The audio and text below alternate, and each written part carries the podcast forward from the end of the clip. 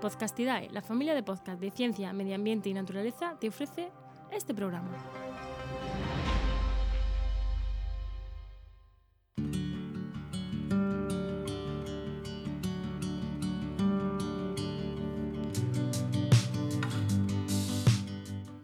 Vamos a instalar nuestro sistema de climatización en casa.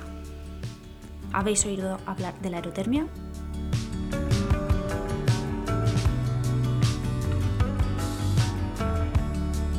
Si en algún momento habéis necesitado buscar información acerca de cómo climatizar vuestra vivienda, os habréis dado cuenta que todo lo que habéis podido encontrar en Internet es información comercial. Y además aburridísima. Personalmente creo que comparar precios versus potencias nunca ha sido divertido. Lástima que sea algo necesario,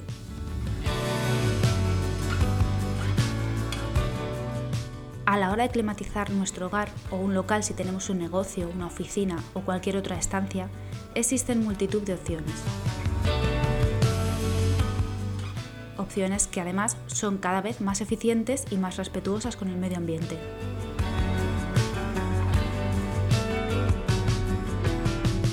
Pero si de entre todas ellas os habéis decidido por la aerotermia, voy a contaros un poco de qué va Este tipo de energía se basa en extraer del aire del ambiente exterior el calor que contiene, incluso cuando el aire exterior es muy frío. Estos sistemas, mediante procesos termodinámicos, calentarán o enfriarán el aire o el agua que se usará para climatizar las estancias deseadas.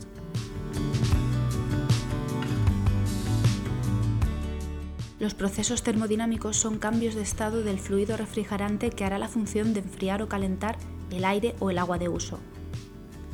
Estos cambios de estado son condensación, evaporación y compresión.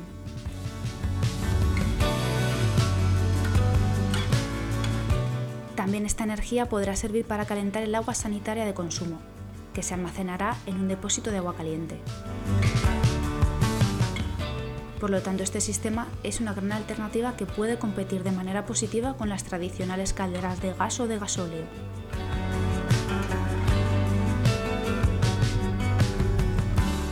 Este sistema cuenta con dos unidades principalmente, la unidad termodinámica y un módulo de intercambio de calor. La unidad termodinámica es el aparato que se instalará fuera de la vivienda, como ocurre con el equipo de aire acondicionado de toda la vida, este será el encargado de recuperar la energía calorífica existente en el aire exterior y someterla al proceso termodinámico necesario.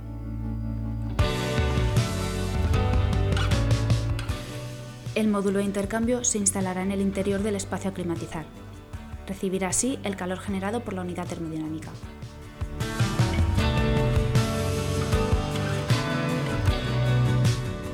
Para procesos de refrigeración, el intercambio de temperaturas podrá hacerse con un gas refrigerante.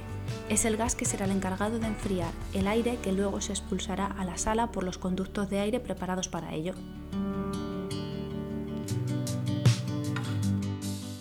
O bien por otro lado, el calor se transferirá a un circuito hidráulico preparado para distribuirlo a los radiadores o al circuito de suelo radiante.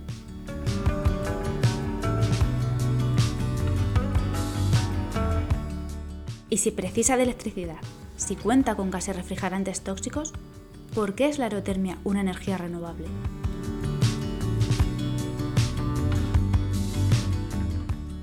Las energías que se consideran como renovables lo son porque para su funcionamiento se alimentan de una fuente inagotable. En el caso de la aerotermia lo es el aire del medio ambiente.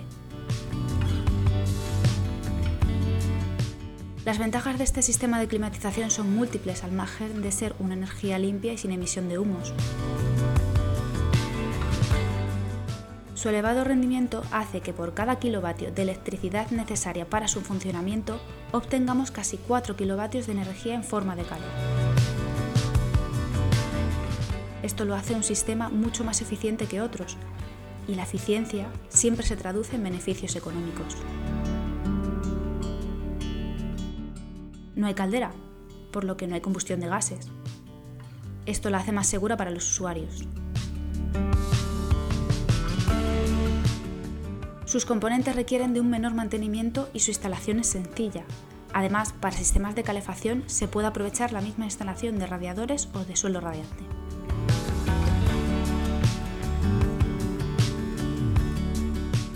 No me gusta hablar de ventajas sin nombrar también los inconvenientes, porque los hay. Hay inconvenientes muy básicos que se comparten con otros sistemas como son la inversión inicial, el posible aumento de la potencia contratada y la contaminación acústica de la unidad exterior. Si los equipos no están bien mantenidos, comenzarán a presentarse fallos en el intercambio de calor, por ejemplo en los escapes de gas refrigerante o de la presencia de aire en el circuito hidráulico.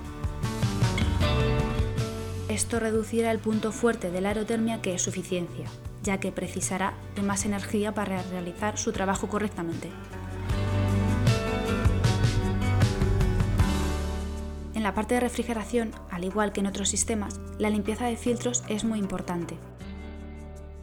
Unos filtros de aire en mal estado conllevarían a posibles problemas de tipo respiratorio para los usuarios.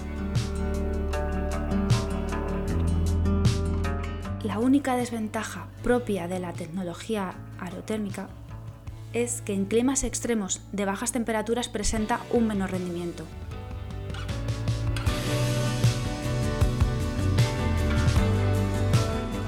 Como ya he comentado, la información que hay online sobre esta tecnología no es muy dada a una divulgación entretenida, así que me ha costado bastante encontrar un post amigable para este tema.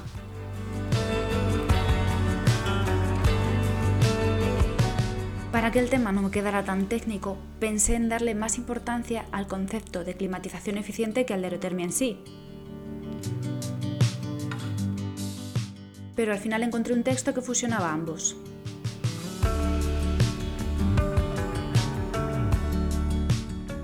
El post viene de la web del estudio de arquitectura Arrebol, que como todas las webs que más me gustan, tiene un apartado de blog.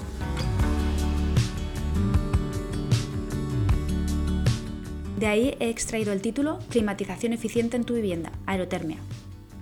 Enlace que os dejaré en las notas del programa.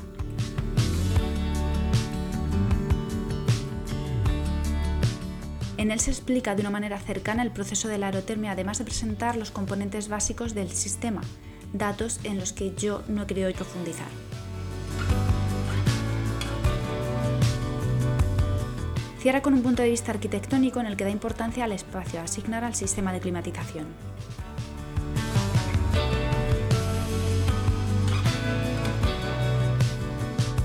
Y ya finalizo.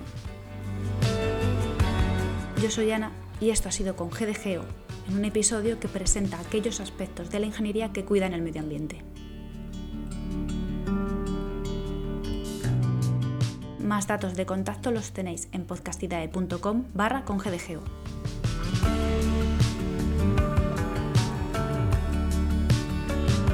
Y al igual que con la aerotermia, con la amabilidad se consiguen muy buenos resultados con un reducido consumo de energía.